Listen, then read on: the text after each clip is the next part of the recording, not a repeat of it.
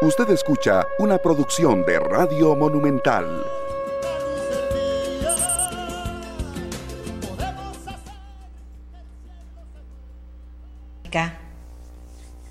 Amanecemos con una mañana todavía fría después de, por lo menos por este lado, una noche lluviosa toda la noche. ¿Cómo están?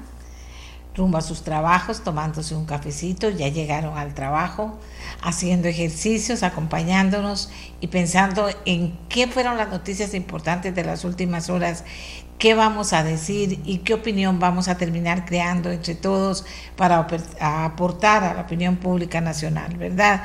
Esa es la idea de nuestra voz, la mía, la suya, la de todos y todas. Eh, tenemos varias cosas hoy. Usted sabe quién es Claudia Colding. Bueno, se lo vamos a decir. Y es bueno que pongan atención. Los hombres sobre todo las mujeres tienen que ver mucho con las mujeres. Eh, vamos a hablar de que la Sala Constitucional dio la razón al educador John Vega y declaró con lugar el recurso de habeas corpus presentado por él condenando a la municipalidad de Escazú. Hoy es el Día Mundial de la Salud Mental. Vamos a hablar de salud mental, salud mundial, un derecho universal. Y también vamos a hablar del sonido de mis emociones, un libro interactivo para que desde que son muy niños, los niños, eh, los niños y las niñas comiencen a estar en contacto, a estar en contacto con el tema de la salud mental. Porque es importante que así sea.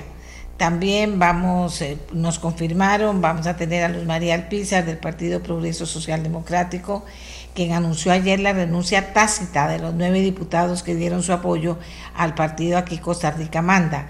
También estaremos conversando con la diputada Pilar Cineros, jefa de fracción del Partido Progreso Social Democrático en la Asamblea Legislativa, porque los legisladores por su parte anunciaron que no se van y que tampoco se declaran independientes. O sea, tenemos mucho material para poder compartir con ustedes eh, en el programa. Vamos a comenzar con la primera de las noticias que tenemos para analizar. Claudia Golding, estadounidense, profesora de Harvard de 77 años, es la Nobel de Economía 2023 es la tercera mujer en lograr un Nobel en Economía y en esta oportunidad lo obtuvo por hacer avanzar nuestra comprensión sobre la presencia y evolución de la mujer en el mercado laboral con una visión nueva y sorprendente de su rol histórico y contemporáneo, según indica el fallo. La doctora Monserrat Zagot es catedrática de la Escuela de Sociología y directora del Centro de Investigación en Estudios de la Mujer de la Universidad de Costa Rica. Y ella nos pone en dimensión eh, eh, y, particularmente para nosotras, las mujeres de Costa Rica, lo que significa este fallo y, lo que significa también que se lo hayan dado a Claudia Golding. Eh, Monserrat, muy buenos días, gracias por estar con nosotros días, Amelia, y muy buenos días a todas las personas que nos ven y que nos escuchan. En efecto, es un hito, perdón, realmente muy importante este premio Nobel para Claudia Golding, eh, profesora de la Universidad de Harvard, eh, tercera mujer en la historia en ganar el premio Nobel de Economía. Eh, Claudia Golding es una investigadora extraordinaria. ella realmente tiene una mirada histórica, en ese sentido es una mirada larga eh, sobre la condición de las mujeres y su papel en los mercados de trabajo, pero también eh, tiene la destreza de un economista, así es que es súper sistemática, es una mujer que ha buscado las estadísticas más detalladas eh, para entender la posición de las mujeres en los mercados de trabajo, sobre todo en Estados Unidos y en el mundo anglosajón. Eh, pero el aporte de ella es absolutamente fundamental porque ha logrado entender muchas veces con una mirada de 150 años atrás eh, establecer los recorridos de cómo han participado las mujeres en el mercado de trabajo, las limitaciones que han tenido esas mujeres para incorporarse al mercado de trabajo, la forma en que la familia, las tareas de cuidado al interior de la familia eh, se han convertido en desventajas para la mujer, eh, la forma, digamos, en cómo las, eh, se da el proceso en las carreras de las mujeres, sobre todo las mujeres con títulos universitarios. Ella demostró que por más educación que tengan eh, las mujeres, siempre las tareas de, trabajo, las tareas de cuidado, las tareas familiares, el hecho de tener, por ejemplo, esposos que no las apoyan, se convierten en eh, elementos que impiden el avance en sus carreras. De hecho, tiene eh, un esquema en el que demostró que para muchas mujeres sus carreras no son ascendentes, sino que tienen una especie de forma de U es decir, que empiezan eh, eh, una carrera muy brillante y luego bajan, bajan, bajan, bajan, sobre todo en el periodo en que tienen que cuidar hijos y que luego a lo mejor vuelven a subir un poco después de que eh, sus hijos ya están grandes y ya no tienen esas tareas de cuidado. otro aporte fundamental de Claudia Golding fue haber analizado el papel de la llegada de los anticonceptivos, en particular de la píldora, eh, eh, en la carrera profesional de las mujeres. Ella se dio cuenta de cómo la píldora de verdad representó una revolución eh, para las mujeres porque las liberó eh, de tener hijos en momentos en los que ellas no querían o en momentos en los que estaban más bien dedicándose a sus carreras. Entonces estableció la relación entre las tecnologías reproductivas, la libertad de las mujeres para continuar en los mercados de trabajo eh, y la forma en la que eso ha tenido un impacto incluso en el gran panorama económico en una sociedad como la estadounidense.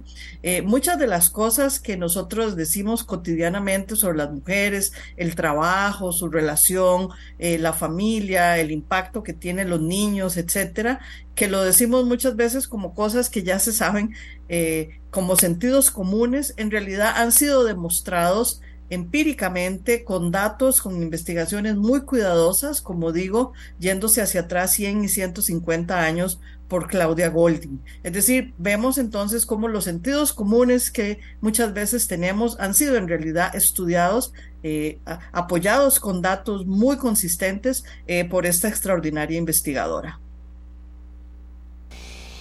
Montserrat, sí, eh, de verdad que fue un impacto este, el, otorgamiento de este Premio Nobel de Economía, pero también que nos diéramos cuenta que, que, este tema de la mujer en su relación laboral ha sido estudiado, profundizado, respetado por las instancias más importantes todas como imagínate, los, lo que otorgan el premio de economía después de haber estudiado un montón de opciones que había para dar este premio. Y, finalmente, ¿cuánto puede incidir? ¿Cuál diría usted que es el, el, resultado más importante de todos estos estudios que, como usted bien dice, son históricos de Claudia Golding? ¿Cuál diría usted que sería el impacto, la incidencia más grande de que sea ella quien se le otorgó el premio? Y bueno, eh, eh, vivimos en un mundo, Amelia, y personas que nos escuchan en la que eh, muchas veces se cree que la participación de las mujeres no tiene importancia en los mercados de trabajo, que es una participación muy secundaria. Claudia Golding ha demostrado cómo el que las mujeres entren o salgan de los mercados de trabajo por todas estas condiciones que las rodean causa un impacto mayor. ella ha demostrado entonces, como ella dice, el cambio, dice ella, es lo que nos interesa a los economistas. Eh, eh, la participación de los hombres casi no cambia, dice ella, tiene las mismas condiciones en muchos momentos históricos. En ese sentido, dice, la participación de los hombres es aburrida no de las mujeres. Las mujeres son realmente interesantes cuando se trata de los mercados de trabajo porque su participación cambia, varía y eso entonces eh, establece grandes tendencias en los sistemas económicos. Entonces yo creo que la importancia de esto es que eh, los que otorgan el premio Nobel hayan reconocido justamente las diferencias que hacen las mujeres en los mercados de trabajo, el cómo su participación va a tener un impacto en procesos de largo plazo, de cómo su entrada y salida tiene un efecto en cómo las economías se desempeñan, por supuesto que también tiene un impacto en las familias, tiene un impacto en la forma en que la sociedad se organiza alrededor de las tareas de cuidado. Es decir, el premio Nobel ha reconocido que esas tareas de la vida cotidiana que realizan las mujeres, esos impactos que tienen en sus familias, sus entradas o salidas del mundo del trabajo, no solamente son importantes para las mujeres, sino que son importantes para la sociedad en general y son importantes para los procesos económicos de las sociedades. Y eso nos acerca a, es un premio que, que, siempre ha estado como allá en las nubes y que las acerca a la mujer y a las mujeres que trabajan, todas van a entender de qué están hablando cuando se hable de este fallo, sin duda alguna. Y usted como investigadora y estudiosa del, del tema mujer, eh, sabe que eh, Costa Rica y todos los países del mundo pues tienen muy clara... Eh, la figura de la mujer estudiando, trabajando, cuidando la casa, haciendo el oficio, comprando en el súper, cuidando a los chiquitos, todo ese tipo de cosas es algo que está muy cerca de, las mujeres y de los hombres también, supongo. Exactamente. Eh, lo importante de esto es que eh, muchísimas mujeres en realidad se van a ver reconocidas en los estudios de Claudia Golding. Eh, van a entender, eh, es decir, esta no es una teoría económica que se sale de la comprensión y de la vida cotidiana de las personas, en particular de las mujeres. Las mujeres se van a ver reflejadas en lo que Claudia Golding dice. es un premio Nobel que no solamente se le da a una extraordinaria investigadora, sino a una investigadora que se ha metido a entender la cotidianidad de las mujeres pero ¿qué ha dicho? Un momento, esta cotidianidad no es solamente un asunto individual o familiar, esta cotidianidad de las mujeres que tanto les cuesta permanecer en los mercados de trabajo, que tantos impedimentos tienen, es un problema social de grandes dimensiones que impacta las economías, que impacta el desarrollo de un país y que va a tener incluso efectos de largo plazo en las familias. Otro tema que no mencioné y lo digo nada más muy rápidamente, que ella trabajó muy intensamente fue el impacto de la pandemia en el trabajo de las mujeres. Eh, ella demostró cómo eh, unas pocas mujeres pudieron continuar haciendo eh, teletrabajos y que eso animó a otras mujeres a buscar trabajos de ese tipo, pero que las mujeres sin educación universitaria eh, se convirtieron y llevaron un gran peso sobre sus hombros, hombros en mantener las economías funcionando al quedarse trabajando en aquellos sectores de cuidados en aquellos sectores que implicaron eh, mantener a las personas vivas eh, eh, con comida, etcétera, y que en ese sentido mucho de la sobrevivencia de la pandemia, sobre todo durante el periodo más duro de la pandemia, recayó en los hombros de mujeres que no tenían educación universitaria. ella escribió un libro completo sobre eso, que también ha sido muy importante para entender los efectos de grandes desastres como una pandemia y el papel que juegan las mujeres en mantener la supervivencia y la vida activa en esos periodos. Bueno, y para usted en lo personal, como investigadora precisamente del tema mujer, ¿qué significó, eh, eh, qué significa este premio? Bueno, eh, para mí como investigadora significa un gran reconocimiento para todas esas mujeres que consistentemente hacen investigación, hacemos investigación, eh, que nuestros temas muchas veces nos dicen que no son relevantes, eh, que muchas veces nos dicen que no estamos haciendo ciencia, que estamos haciendo una investigación menor, que en realidad no tiene ningún impacto. Y este premio Nobel entonces nos hace ver eh, la importancia del trabajo de muchas mujeres sobre las mujeres, la importancia y el impacto que tiene en la vida de las mujeres en grandes procesos históricos y sociales, muchas veces no reconocidos. Entonces, de alguna forma, este premio para una investigadora de, de esta naturaleza y de esta profundidad es un reconocimiento para todas las mujeres que investigamos temas relacionados con el género, con la igualdad de género y con las mujeres y que muchas veces no somos reconocidas porque nos dicen que estos temas no son importantes. El premio Nobel a una persona que investiga eh, estas temáticas y estos impactos en la vida de las mujeres eh, es un reconocimiento para eh, darnos para darnos un reconocimiento perdón la que repita, ¿verdad? Y sobre la importancia que tienen estos temas a pesar de no ser reconocidos. Ayer en redes sociales, Amelia, que estuve revisando, una gran cantidad de hombres eh, frente a la noticia del premio Nobel a esta mujer ponían caritas sonrientes, se burlaban, este, hacían comentarios eh, sarcásticos, eh, y esto de alguna forma nos refleja, ¿verdad? Lo que estoy diciendo, la poca importancia que se le da a estos temas, pero ahora tenemos el reconocimiento de un Nobel que nos dice que sí somos importantes, que las mujeres tienen un impacto fundamental en la sociedad y en la economía que eh, ese reconocimiento viene entonces desde la academia científica más importante del mundo y nos reivindica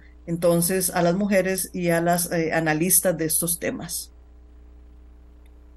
A la doctora Montserrat Zagot, catedrática de la Escuela de Sociología y directora del Centro de Investigación en Estudios de la Mujer de la Universidad de Costa Rica. Y eh, buenos días, Montserrat. Y ahora nos vamos con otro tema. La sala constitucional dio la razón al educador John Vega y declaró con, con lugar el recurso de habeas corpus presentado por él y condenó a la municipalidad de Escazú. Tenemos a John Vega, educador, detenido por la policía en Escazú, que además eh, se presentó como candidato presidencial del Partido de los Trabajadores en la pasada campaña política. Recordemos el tema, Johnny, ¿qué significa eh, la sentencia de la sala? Buenos días. Hola, muy buenos días, doña Amelia. Saludos a usted, a su estimada audiencia, a Montserrat, que ahí terminé de, escucharles su importante participación. Eh, hace exactamente 15 días eh, yo tuve el, honor, el privilegio de estar acá en su programa compartiendo unos hechos muy lamentables de abuso policial, de los que fui testigo y de los que terminé posteriormente siendo víctima. Y señalé eh, una serie de, de aspectos que me parece que habían violentado derechos básicos y fundamentales tanto de esas personas que fueron intervenidas ahí en el Parque Central de Escazú por parte de la Policía Municipal, eh, como en contra de mi persona con una grave afectación que se generó.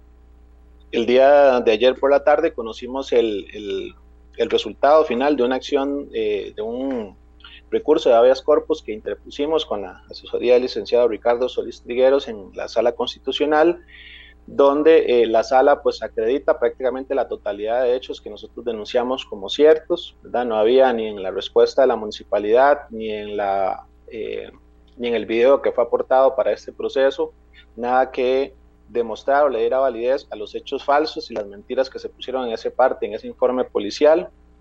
Y la sala señala con total eh, contundencia que este, fue un hecho claramente, claro y lamentable de abuso de autoridad, ¿verdad? Y relata y hace una argumentación muy, muy importante de por qué eso fue de esa manera. Primero, desvirtuando que no hubo ninguna obstrucción de la labor policial, ¿verdad? Que en ningún momento los cuerpos policiales ni fueron impedidos ni obstaculizados de realizar su labor. Eso queda acreditado no solo en los testimonios que presentamos, sino en, la, en, en un video en el cual por lo menos quedó registrado el centro de monitoreo municipal esta intervención.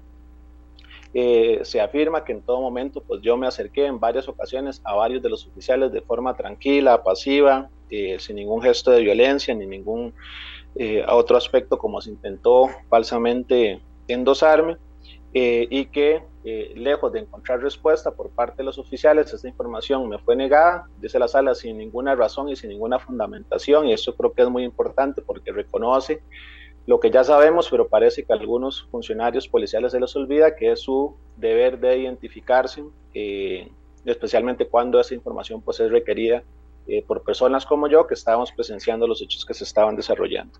La sala pues finalmente condena a la municipalidad de Escazú por estos hechos y ordena pues al alcalde, don Arnoldo Barahona, y al jefe de la policía municipal, don Oscar Robles, primero abstenerse de incurrir en hechos como los que los que sucedieron ese domingo 24 de septiembre en el Parque Central de Escazú este, y pues asumir eventuales eh, responsabilidades por eh, los daños que fueron, que fueron ocasionados.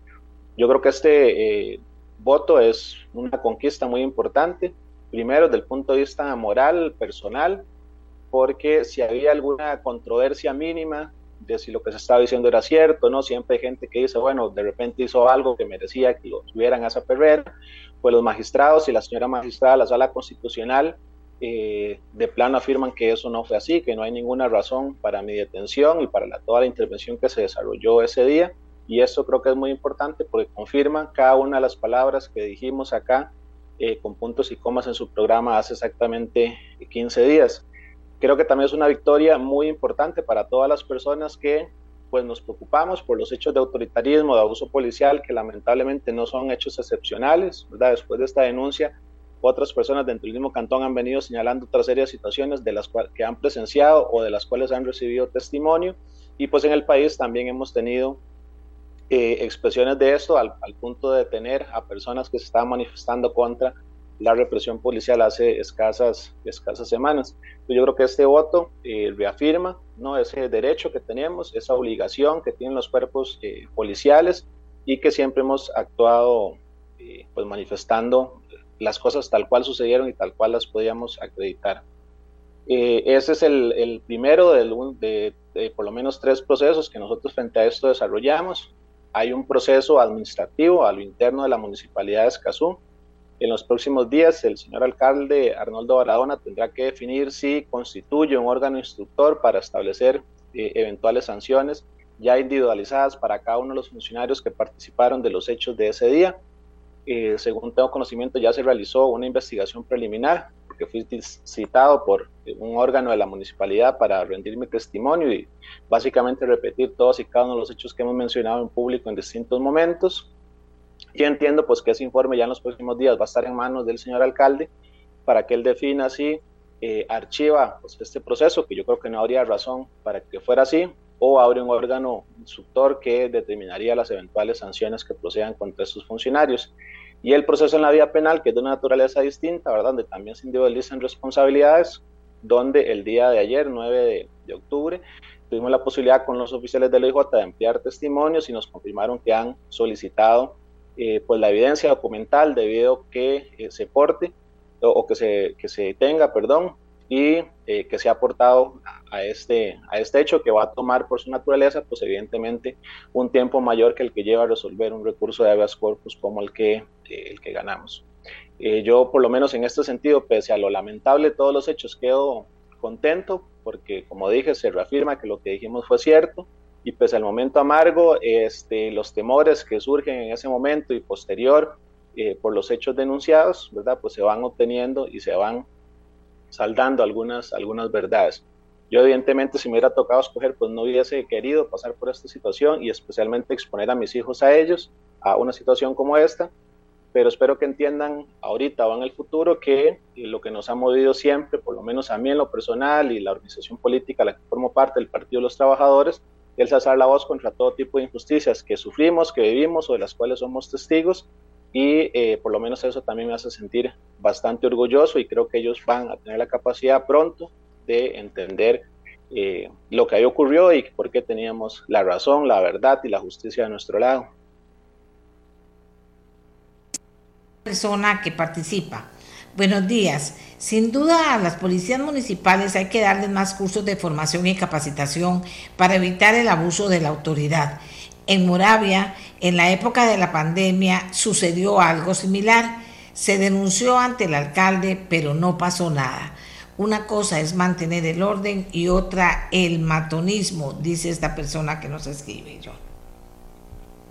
Eh, sí, correcto, y lamentablemente hay muchas de estas situaciones que quedan en el anonimato. Yo les soy muy sincero, y eso es una valoración eh, mía, ¿verdad? Eh, política, podría, podría decirlo, que este, lo que hace la diferencia en este caso es que hubo una trascendencia pública que varios medios, como su programa, su página web y varios otros estimables medios de comunicación, pues hicieron eco de la denuncia y eso genera una presión para que eh, se brinde la información. Recordemos que hace 15 días que yo estuve conversando con usted acá, todavía ni siquiera teníamos la documentación que dice la sala que tuvo que haberse nos dado desde el primer momento, como eran los datos de los oficiales, el parte policial, y fue hasta después de su programa y al cerca del mediodía de ese mismo día que recibimos por correo electrónico esa, esa información. Entonces yo creo que eso hace la diferencia, hace la diferencia la solidaridad, que pese a que yo terminé pasando por esta bochornosa situación, hubo otros vecinos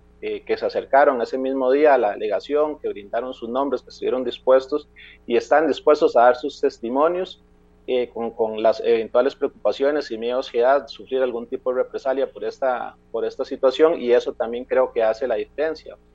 Si yo estuviera, eh, estuviera quedado en el anonimato o fuera solamente mi versión contra los policías, probablemente se le terminaría dando mucho peso a ese parte policial falso que confeccionaron. Por dicha, hay otras pruebas testimoniales de video este, y una solidaridad y una presión que eh, pues hace que estos hechos eh, se ventilen con mayor fuerza y eventualmente se sienten responsabilidades. Muchas veces se, se apuesta a eso, ¿no? que un escándalo no dura más de tres días. Pues bueno, en nuestro caso no estábamos, por, no estábamos ni estamos por dejar pasar esta situación sin que se sienten las responsabilidades, no por una victoria personal, sino especialmente para que se siente un precedente para todas aquellas personas que se pronuncian y nos pronunciamos frente a hechos de abuso policial o otra serie de atropellos que lamentablemente se cometen en nuestro país en distintas instancias, ¿verdad? Laborales, eh, judiciales y demás. Y creo que eso es pues también muy importante. Y tener evidentemente la posibilidad de que esa noticia resuene, haga eco en las conciencias de muchas personas, pues sin duda es un elemento muy importante para tener un resultado favorable y esa solidaridad también ha sido fundamental y yo pues me encuentro también muy agradecido por esos gestos de distintas personas, estando o, inclusive algunos en un aspecto ideológico muy distinto del que uno defiende, del que uno acredita, ¿verdad? pero que entendemos que hay valores y principios básicos y elementales que hay que defender al margen de cualquier, de cualquier diferencia. Muchas gracias a John Vega, educador, ex candidato presidencial aquí en Costa Rica, detenido por la policía de Escazú. Esto forma parte de la historia. La sala cuarta condena a la municipalidad de Escazú y dice John Vega que todavía no se ha acabado el caso, que hay que sentar más responsabilidades y que ahí están abiertos los procesos para que haya respuesta a estas peticiones también. Así que gracias John por haber estado en el programa, que tenga muy buenos días. Vamos a hacer una pausa y ya regresamos porque como les decía, hoy es el Día de la Salud Mental. La mía, la suya, la de todos y todas. La Organización Mundial de la Salud decretó el 10 de octubre Día Mundial de la Salud Mental con la intención de generar esfuerzos que la promuevan y visibilicen el trastorno mental más grave que padecen las personas alrededor del mundo, que es la depresión. En el 2023, la campaña se centró en el lema Salud mental, salud mundial, un derecho universal, fundamentado en la idea de que la salud mental es un derecho humano universal básico para todas las personas.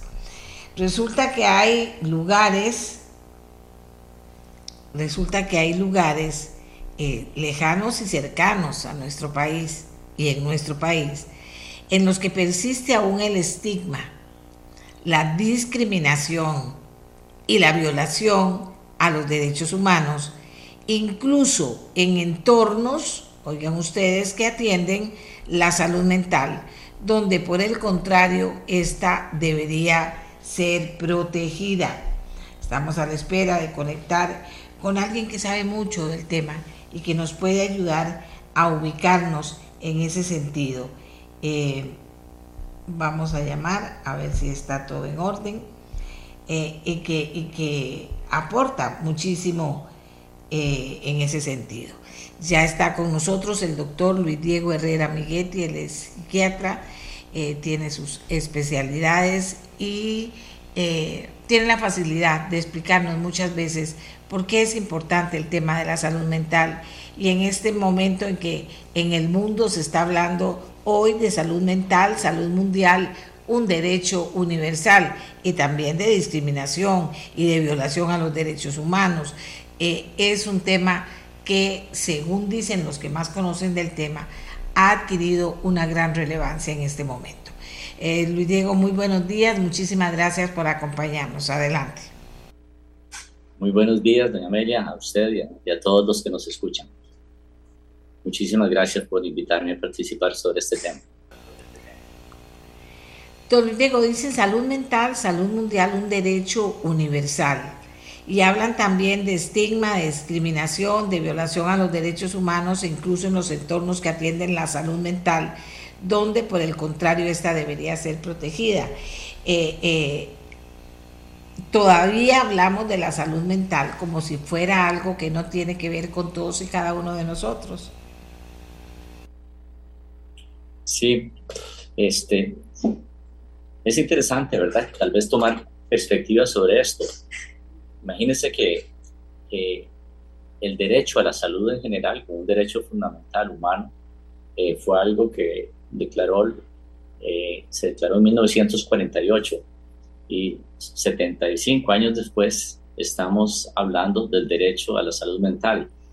O sea, que cuando se declaró el derecho a la salud en general, eh, no se pensaba probablemente en la salud mental como algo fundamental de la salud, era algo que se veía como algo separado, algo marginal, a lo cual no se le daba importancia, ni siquiera se habló sobre este tema durante muchísimos años.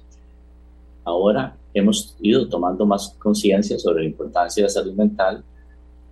Uno de los eh, beneficios inesperados, pero bienvenidos de la pandemia, fue un aumento, se aceleró la conciencia sobre los problemas de salud mental debido a todas las consecuencias que tuvo la pandemia en las vidas de las personas, pero es así. Eh, afortunadamente estamos en una mejor posición que hace 70 eh, años y ahora podemos hablar un poco más de esto. Pero claro, esto tiene que ver con una serie de factores que no se han eliminado eh, del todo, sino que siguen presentes. Uno muy importante que usted mencionaba es el tema del estigma. Este, el estigma es una cosa, bueno, poderosísima porque los problemas de salud mental eh, durante cientos de años se atribuyeron a causas eh, de diferente tipo, muchas veces causas como fuerzas eh, externas, extraordinarias, posesiones demónicas, satánicas, etc. Y entonces está esta idea de como que los problemas de salud mental primero se deben a factores así satánicos, malvados, este, eh, que hay que temerles. Y el otro es que son cosas que nos entran desde afuera, ¿verdad? La posesión demónica es la posesión del demonio del cerebro, de la mente. Y entonces este no es algo que sale de la mente de las personas, del cerebro de las personas, sino que es algo que es introducido y entonces hay que sacarse.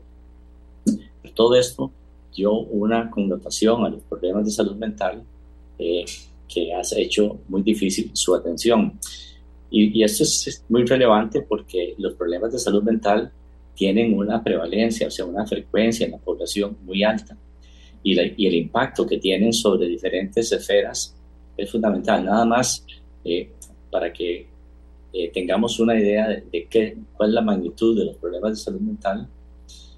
Nosotros en medicina, en salud pública, se usa este, una medida para ver el impacto que las enfermedades tienen en la sociedad, que son como los años perdidos eh, de vida por discapacidad debido a eso. Digamos, una persona, eh, por ejemplo, por eh, enfermedades este, infecciosas, cuántos años se pierden de vida, este, por cáncer, por diabetes, etc.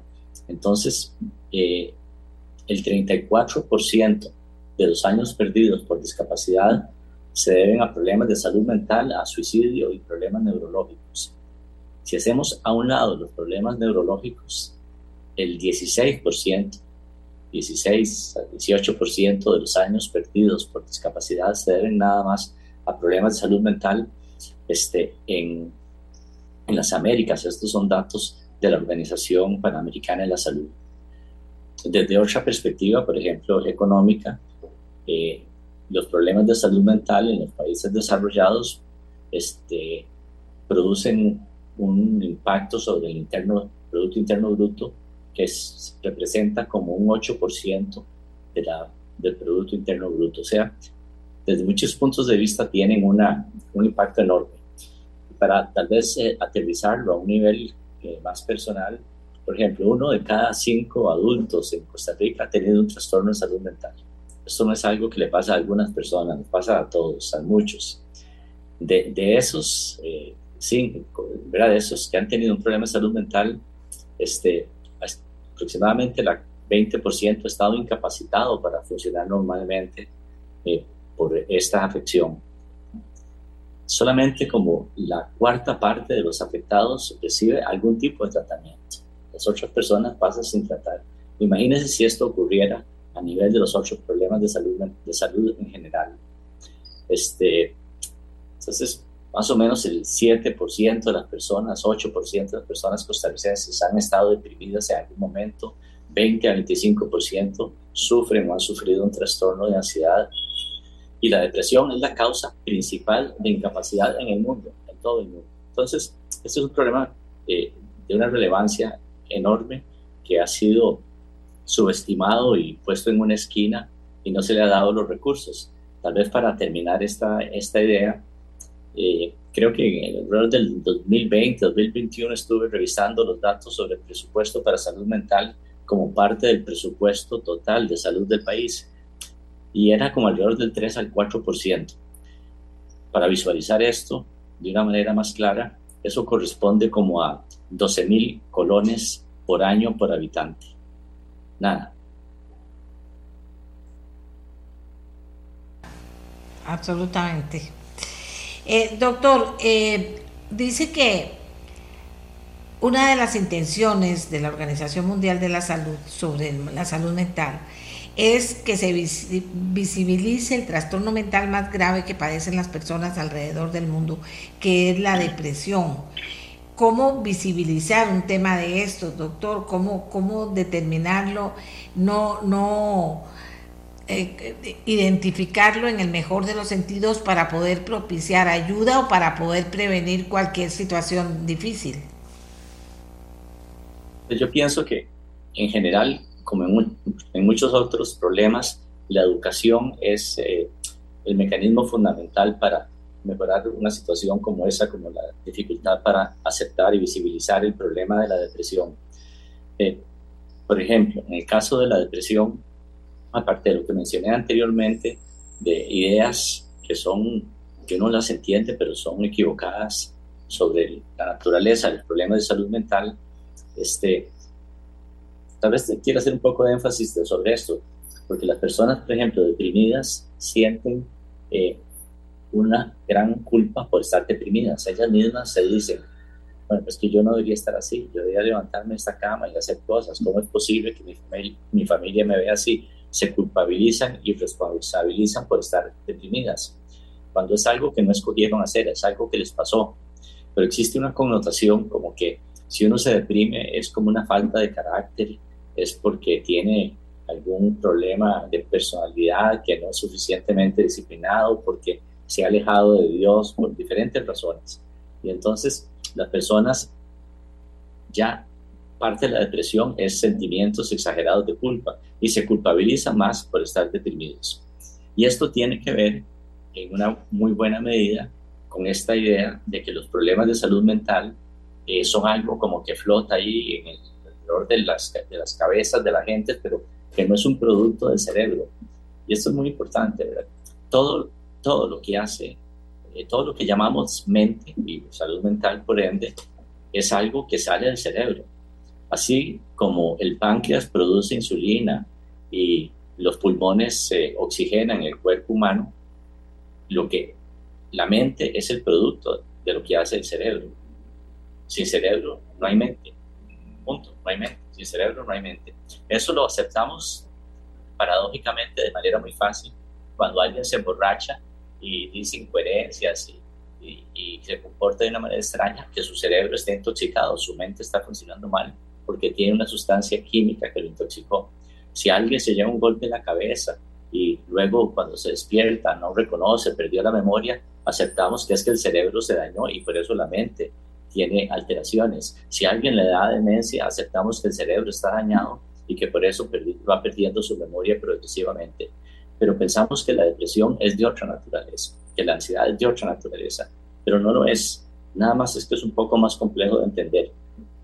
Entonces, parte muy fundamental de ayudar a tener más conciencia sobre la importancia de la depresión y la ansiedad y otros trastornos mentales es entender su naturaleza. Entonces, educar a la población sobre la naturaleza de los problemas de salud mental es el primer punto. Y el segundo, el demostrar que se puede ayudar a las personas, que hay tratamientos psicológicos médicos, farmacológicos y estilos de vida que hacen que las personas salgan de la depresión y superen la ansiedad. Y esa eh, es un mensaje de esperanza que también va a ayudar a las personas que tienen estas dificultades. Ahora, eh, eh, comenzábamos hablando del tema del estigma, de la discriminación eh, y, de que se violan los derechos humanos en entornos que inclusive atienden la salud mental, lugares y entornos donde por el contrario la salud mental debe ser protegida. Esto, esto es para que lo destaque la Organización Mundial de la Salud, es algo que se da muy regularmente, doctor. Sí, lamentablemente, eh, hay, todo está interconectado, ¿verdad, eh, doña Amelia?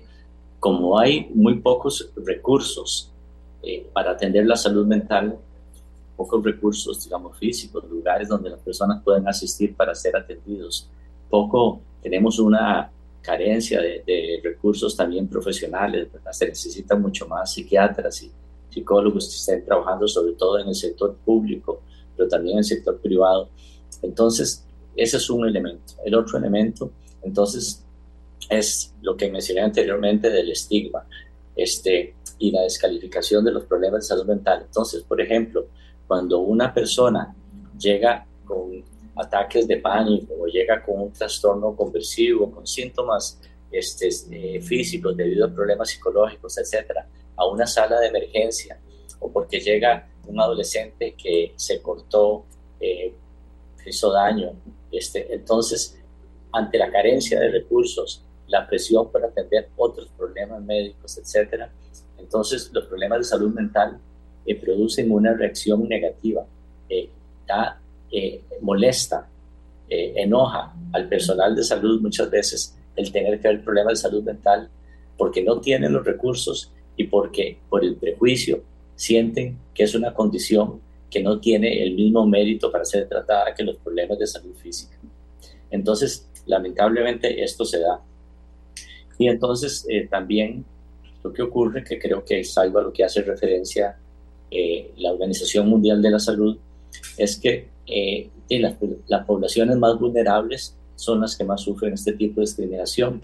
Entonces los niños y los adolescentes, las mujeres, los adultos mayores, eh, las minorías de diferente tipo, eh, cuando tienen problemas de salud mental, son los que son más descuidados.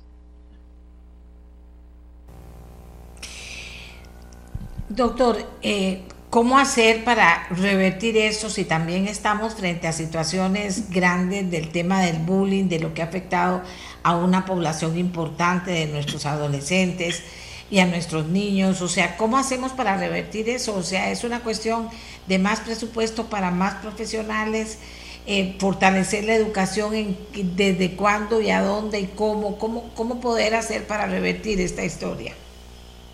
Sí, eh, eh, no es una solución fácil ni de corto plazo, es, como usted lo está planteando. Son medidas que tienen que ver con, con políticas estatales, con asignación de recursos, eh, pero tiene que ver con aceptar y tomar conciencia de cuáles son los, lo que llamamos los determinantes sociales de la salud, de la salud mental en este caso. Entonces, problemas, todo está relacionado. uno de los factores ambientales eh, más eh, perjudiciales para la salud mental de las personas es, son las experiencias adversas en la niñez, eh, diferentes formas de maltrato emocional, sexual, físico, este, violencia interpersonal, violencia doméstica, situaciones de violencia en la comunidad, una, serie de experiencias que son eh, muy, eh, negativas para los niños y los adolescentes.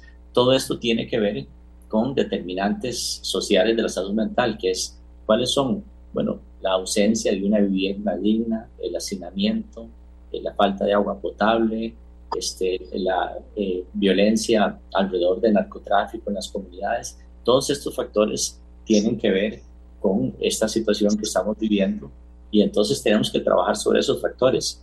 Nosotros podríamos tener todos los psiquiatras y psicólogos del mundo que si no trabajamos sobre los determinantes de la salud, eh, va a ser, como dicen en el campo, echar agua en un canasto. Nunca vamos a poder arreglar el problema.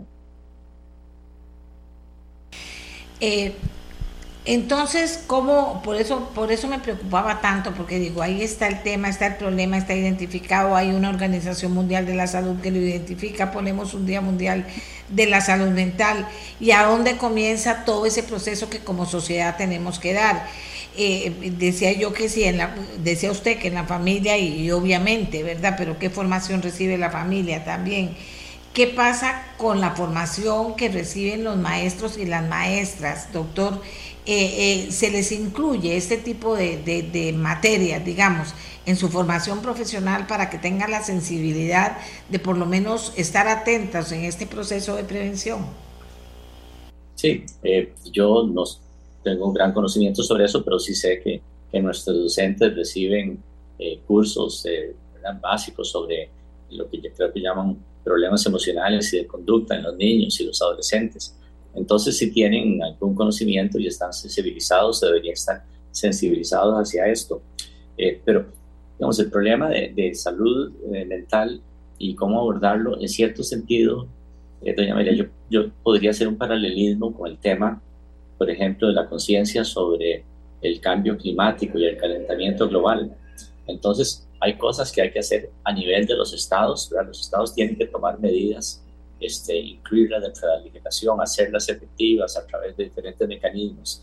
Eso hay que hacerlo, o hay que asignar presupuesto para salud mental, hay que trabajar sobre los determinantes sociales de la salud mental, etcétera.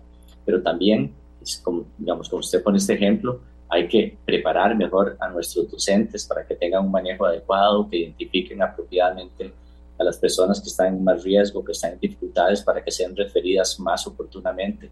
Y así como a nivel de eh, cambio climático, hacemos medidas personales como, por ejemplo, reciclar y tener más conciencia sobre el uso del agua potable, etcétera.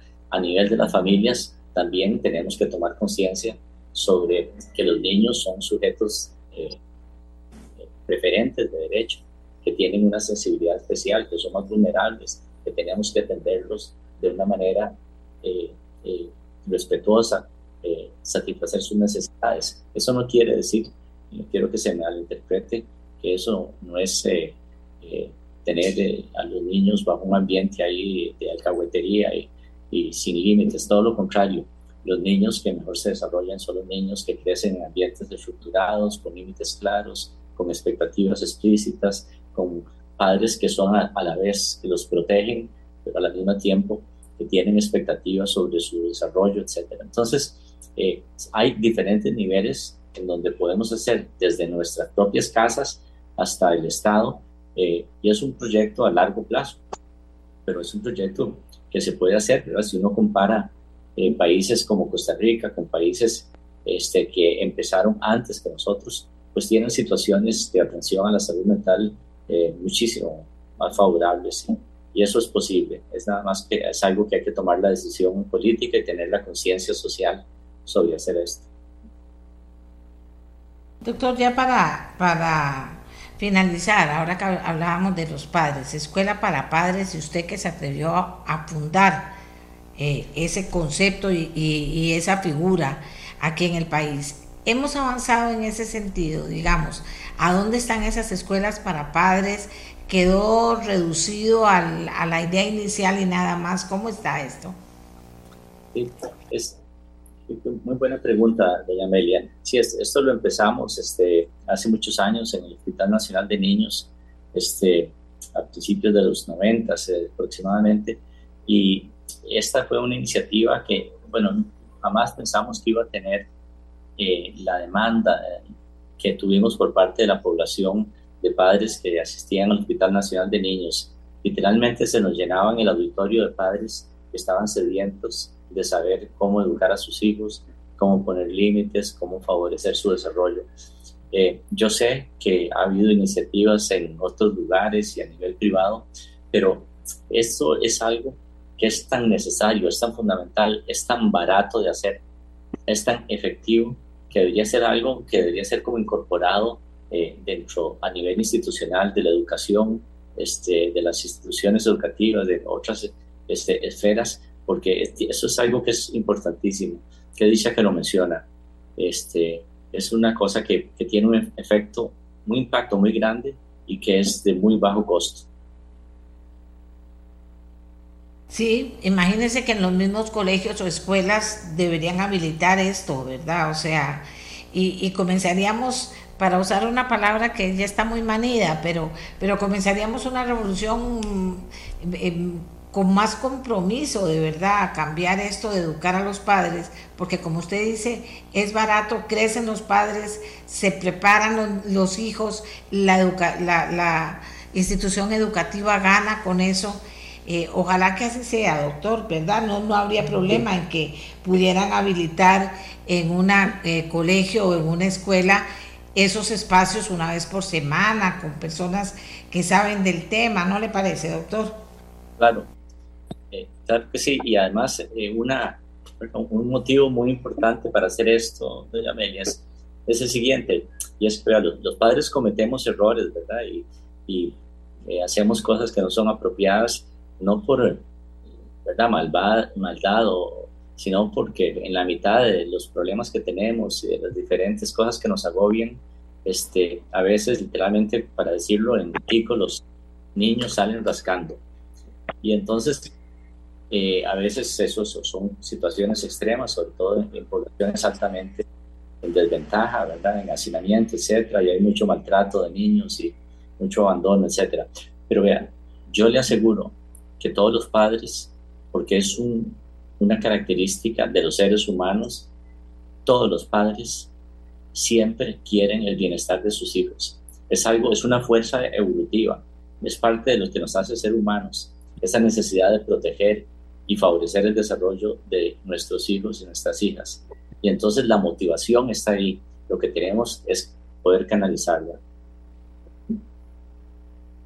Le agradezco muchísimo eh, al doctor Luis Diego Herrera Amiguetti, psiquiatra, por enseñarnos en el Día Mundial de la Salud y por destacar qué es lo que hay que comenzar a hacer, qué se podría comenzar a hacer para cambiar esta historia y estar atentos a hacer eh, a convertirnos en eso, en las personas que podemos entender a los demás e identificar también en, eh, cuando una persona requiere de este tipo de apoyo. Eh, gracias, doctor. Que tenga muy buenos días. A usted, doña Amelia, y les deseo a usted y a todos sus eh, oyentes muy buena salud mental. Gracias, muchas gracias. Amigos y amigas, hablando de salud mental, tenemos cosas que nos inspiran, digamos, ¿verdad? Una nota especial, la importancia de promover la lectura y la salud mental desde la niñez. ¿De qué estoy hablando? De un libro interactivo para niños y niñas del que podrán, oigan ustedes, ya nos van a explicar esto, del que podrán escanear el código QR y escuchar cómo suenan las emociones del personaje principal de la historia. Es un libro escrito por Alberto Barrante Ceciliano, es un joven, con ilustraciones de Olga Cajina Vázquez y Diego Mora y música original de Mao Durán Cambronero. Vamos a saber cosas de este libro que, que nos las va a contar Alberto Barrante Ceciliano, que es el autor. Cómo nace la idea, qué es un libro interactivo, qué es lo que escanearán, con qué se encontrarán y, y cómo podrán acceder los niños a este libro interactivo. ¿Le parece, Alberto? Muy buenos días. Muy buenos días, doña Amelia, a usted y a su estimable audiencia. Es realmente un gusto estar esta mañana y compartir con usted, usted bien lo decía, este nuevo libro infantil de, de la organización educativa Carretica Cuentera que, que fundamos desde hace siete años y que hoy estrenamos en el marco del Día Mundial de la Salud Mental este libro denominado El sonido de mis emociones, que como usted bien apuntaba, es un libro interactivo en donde niñas y niños van a poder hacer un viaje, un viaje a través de las emociones y escanear códigos QR para poder escuchar cómo suenan las emociones de, del personaje principal de esta historia. Es un, es un proyecto en alianza con el Ministerio de, de Cultura y Juventud que tiene el propósito de que niñas y niños conciban la salud mental como un derecho humano que debemos de cuidar y proteger desde la niñez en las aulas, en los hogares y en nuestras comunidades. ¿Qué es esto de Costa Rica Cuentera?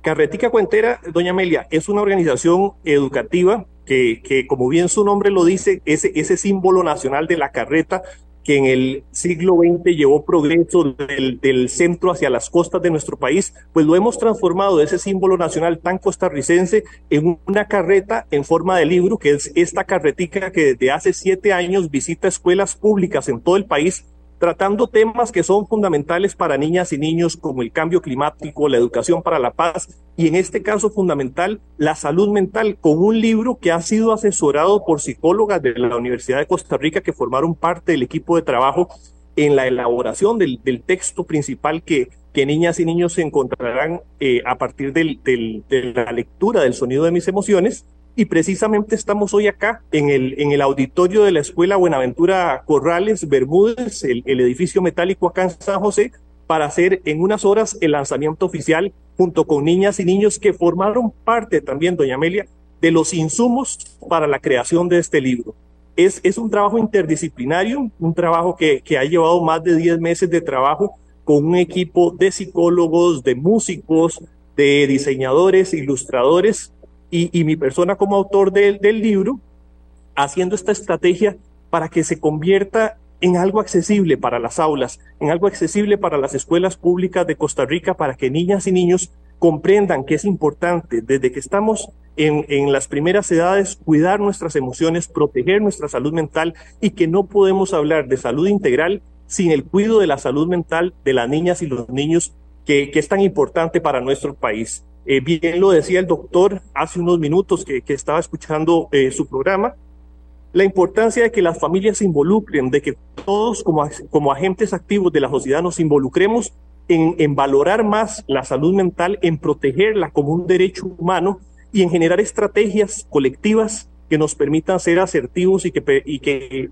favorezca que niñas y niños sean agentes de, de cambio en este y en otros temas. Entonces, eh, esta estrategia, doña Amelia, va a visitar a mil escolares en, escuelas de Heredia, de San José, y visitaremos en noviembre próximo también Isla de Chira, en Punta Arenas, para hacer de, de la lectura y la escritura, como bien lo, lo decimos en Carretica Cuentera, herramientas para la esperanza y para la libertad.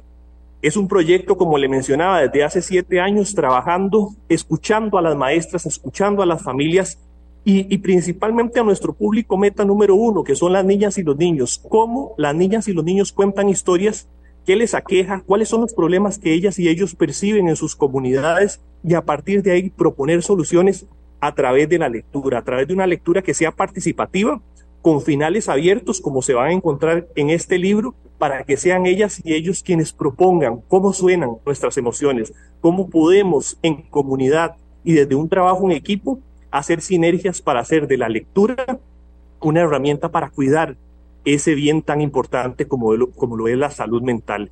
Y, y, si usted me lo permite, doña Amelia, a los que nos están observando también por Canal 2, les enseño acá la portada de este libro que vamos a estar lanzando en unas horas acá en la Escuela Buenaventura Corrales. Es un libro eh, en inglés y en español, El sonido de mis emociones. Vamos a estar también a finales de este mes en la Fiesta Nacional de Lectura que es una actividad organizada por el Centro de Producción Artística del Ministerio de Cultura y Juventud. Y eh, esta herramienta, eh, como le decía, llegará a escuelas públicas sin ningún costo, precisamente para hacer de la lectura y la escritura herramientas accesibles. Bien lo dice también el, último informe del Estado de la Educación, que las, las carencias en materia de lectura y escritura son alarmantes realmente en nuestro país y precisamente no solo contribuir a la salud mental, sino hacer de la lectura un ejercicio lúdico, un ejercicio participativo que involucre desde edades tempranas a niñas y niños en, en, la magia de leer y escribir de forma creativa. Eh, este libro, doña Amelia, tiene códigos, usted bien lo mencionaba al inicio, códigos QR que lo hacen un material interactivo. Al abrir las páginas del libro, niñas y niños van a poder escanear estos códigos con su celular o con su tablet y escuchar cómo suenan las emociones del personaje principal.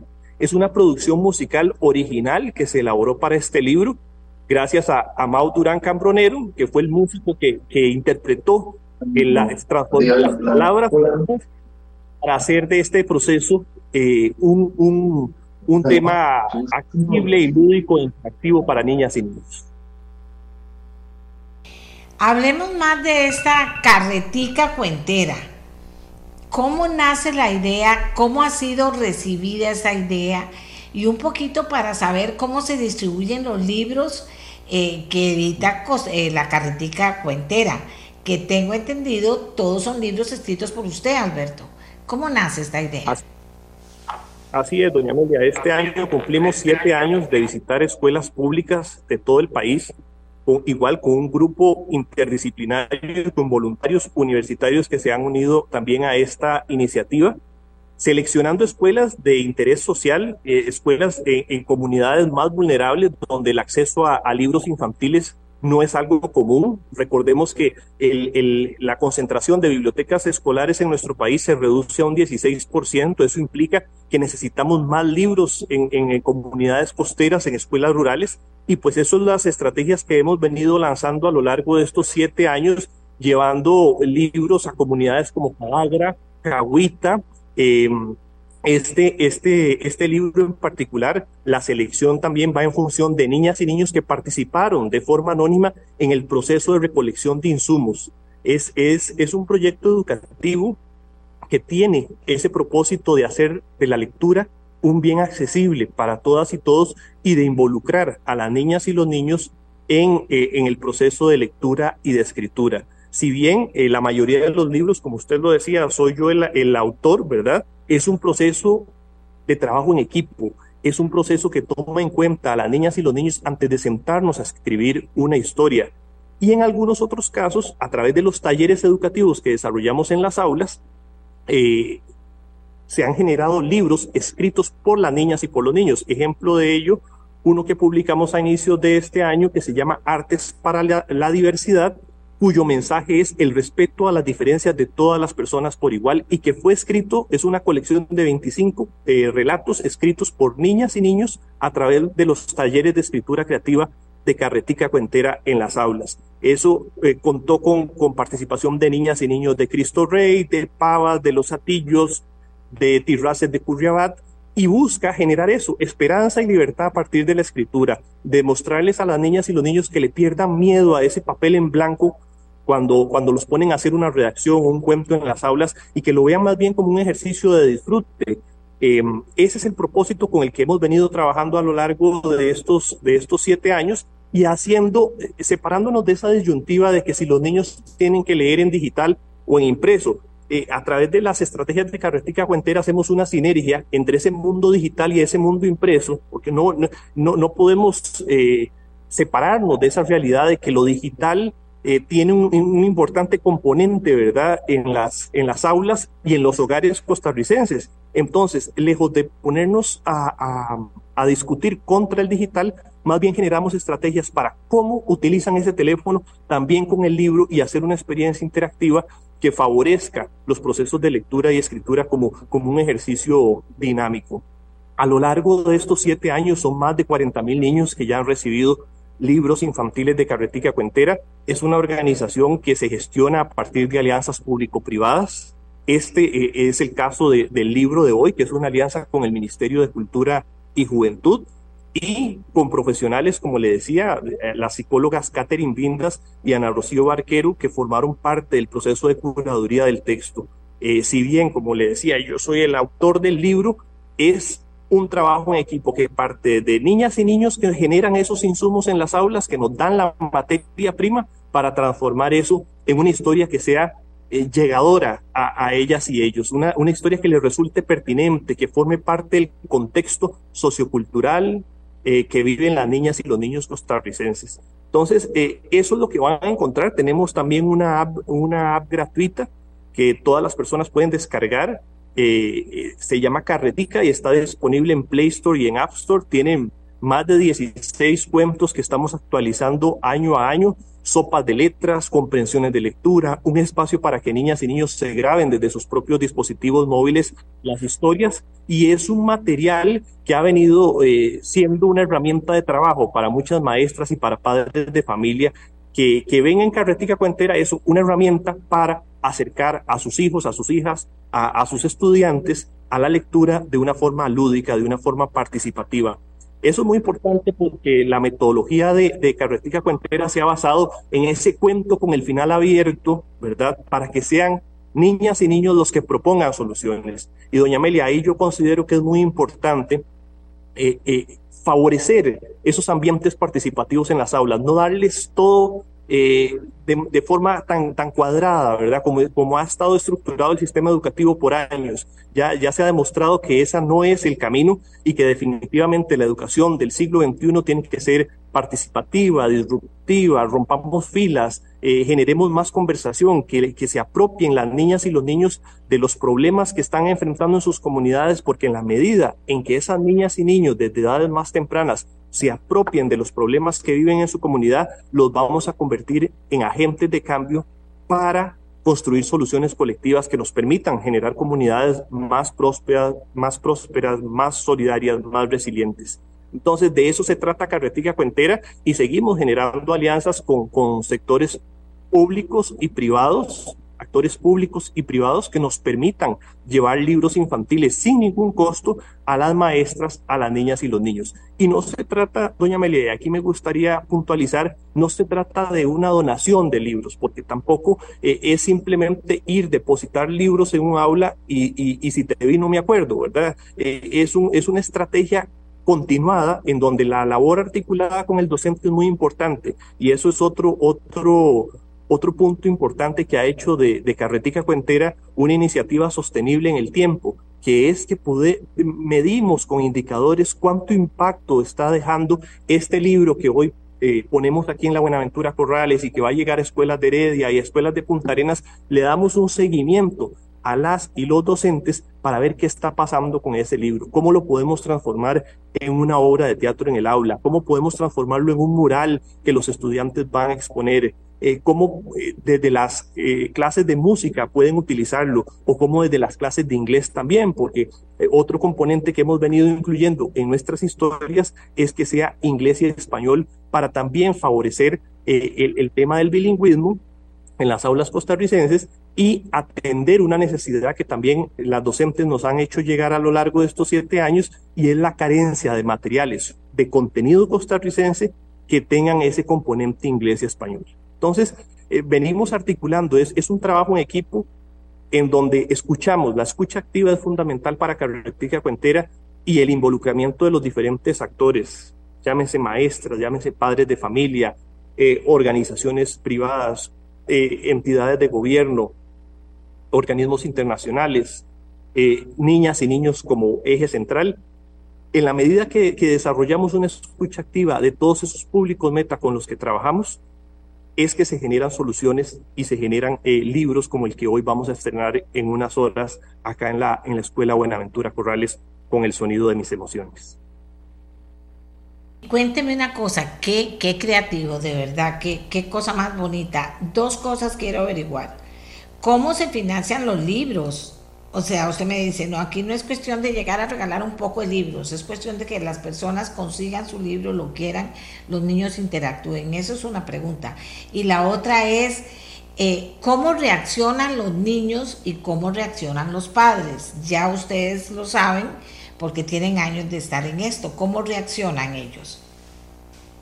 Sí, doña Amelia, eh, el tema del financiamiento es a partir de las alianzas público-privadas. Precisamente a partir de esa construcción de indicadores es que año a año salimos a tocar puertas a la empresa privada y al sector público para generar estrategias que nos permitan decir, por ejemplo, con esta estrategia del sonido de mis emociones vamos a abordar 30 escuelas en donde de esas 30, 20 van a ser de gran área metropolitana y 10 de comunidades urbanas y rurales.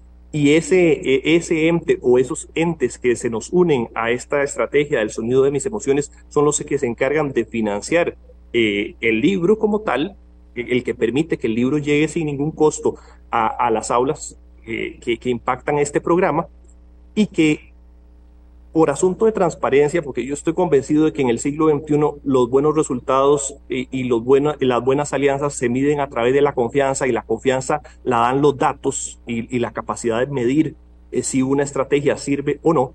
Eh, eso es lo que nosotros hacemos después de que ya eh, damos el paso del lanzamiento de una estrategia como la que vamos a anunciar hoy. Es, bueno, ¿qué pasa cuando esos niños ya reciben este libro en sus manos? Qué seguimiento vamos a darle con las maestras que forman parte de esta iniciativa educativa para medir el cambio, cuánto vocabulario más ganaron niñas y niños a partir de, haber recibido este libro, qué tipo de otras iniciativas están desarrollando en las aulas a partir de la llegada de este material a los centros educativos y cuánto impactó, cuánto caló este tema y qué otras cosas están produciendo ellos en el aula a partir de ese contenido que llegó. Entonces, el financiamiento es así y también eh, trabajamos con eh, la metodología de que las personas que compran los libros a través de nuestras redes sociales o en nuestras ferias, cada libro que se compra de Carretica Cuentera, ya el público en general, no los que son beneficiados a partir de la de la estrategia educativa, cada libro que vende Carretica Cuentera es un libro que llega a niñas y niños de comunidades rurales. Y eso es muy importante porque es un sentido de solidaridad, de, de, que esto, el, los emprendimientos sociales no es para, para, para el enriquecimiento de una persona o de un grupo, se trata de enriquecernos como comunidad. Y en la medida, pues evidentemente todo proyecto tiene que ser sostenible y tiene que haber un componente financiero de por medio que hace sostenible ese, ese proyecto y eso es gracias a la conciencia social que, despiertan empresas privadas y, instituciones de gobierno y organismos internacionales y el público en general que dice, bueno, voy a comprar este libro porque está en, en, mis capacidades eh, económicas destinar 5 mil, 6 mil colones para un libro de estos para que otro niño que, cuyo padre o madre no tiene el acceso económico para pagar eso, pueda llegarle ese libro infantil en, en Isla de Chira, en la Cruz de Guanacaste o en Cahuita de Limón. Eh, eh, eh, de eso se trata y esa es la esencia. Y doña Amelia, lo más bonito, y, aquí vamos a su segunda pregunta, es esa reacción de niñas y niños que, que en la medida en que fueron consultados y que fueron tomados en cuenta para la producción del contenido, el texto, los personajes, los colores no les son ajenos, sino que como han sido consultados previamente para la construcción de este relato, el libro despierta emoción, alegría, esa sensación de que alguien me tomó en cuenta para formar parte de un proyecto y la gratificación que existe a partir de esas reacciones es el motor que nos mantiene vivos en estos siete años, más la confianza de, de los diferentes actores que, que, financian y que han hecho este proyecto posible. Pero yo no le puedo explicar, y, y, ya yo estoy ilusionadísimo de lo que va a pasar en, en pocas horas, eh, porque la emoción, las caras de las niñas y los niños cuando abren las páginas de este libro, cuando llega uno tiempo después a la escuela y, escucha, ah, me leí todo el libro y te recitan completo lo que le pasó al personaje, la capacidad de memoria y el impacto que genera esta historia u, otra de carretita. te puedes comer cinco. Y él me dijo, no. Yo le dije, muy bien, solo, ¿por qué? Dice, porque vomito eh, igual, igual es, es, una, es un convencimiento eh, que a partir de que ven a sus hijas y hijos recibir estos materiales y emocionarse y disfrutar de la lectura, pues eh, también se convencen de que un enfoque lúdico, de que un enfoque participativo de la lectura es posible. Y, y, eso es lo que seguimos, convenciendo a más, a más y más adultos, a más y más docentes de que, de que ese es el camino que tenemos que hacer para, para hacer de la lectura y de la escritura herramientas para, para la esperanza y para la libertad, y, y eh, porque definitivamente que el público infantil ya forma parte de esta estrategia y, y lo disfrutan bastante y lo vemos, cada, con cada estrategia que hacemos lo vemos eh, resultados muy, muy positivos.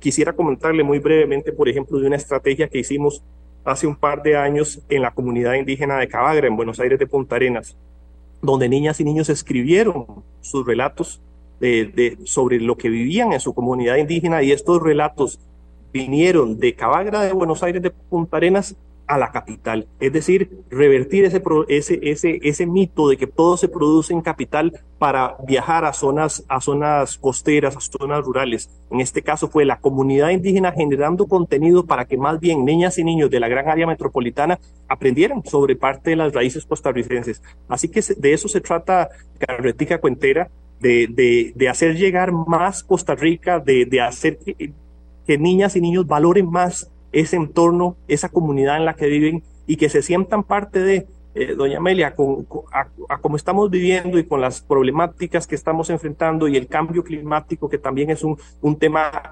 urgente, ¿verdad? Porque no tenemos planeta B, es muy importante generar esa conciencia, sembrar esa semilla en, en, estas generaciones que, que, están empezando la escuela para que se sientan parte, para que tomen acción y para que hagan de, de la lectura y de la escritura instrumentos de cambio.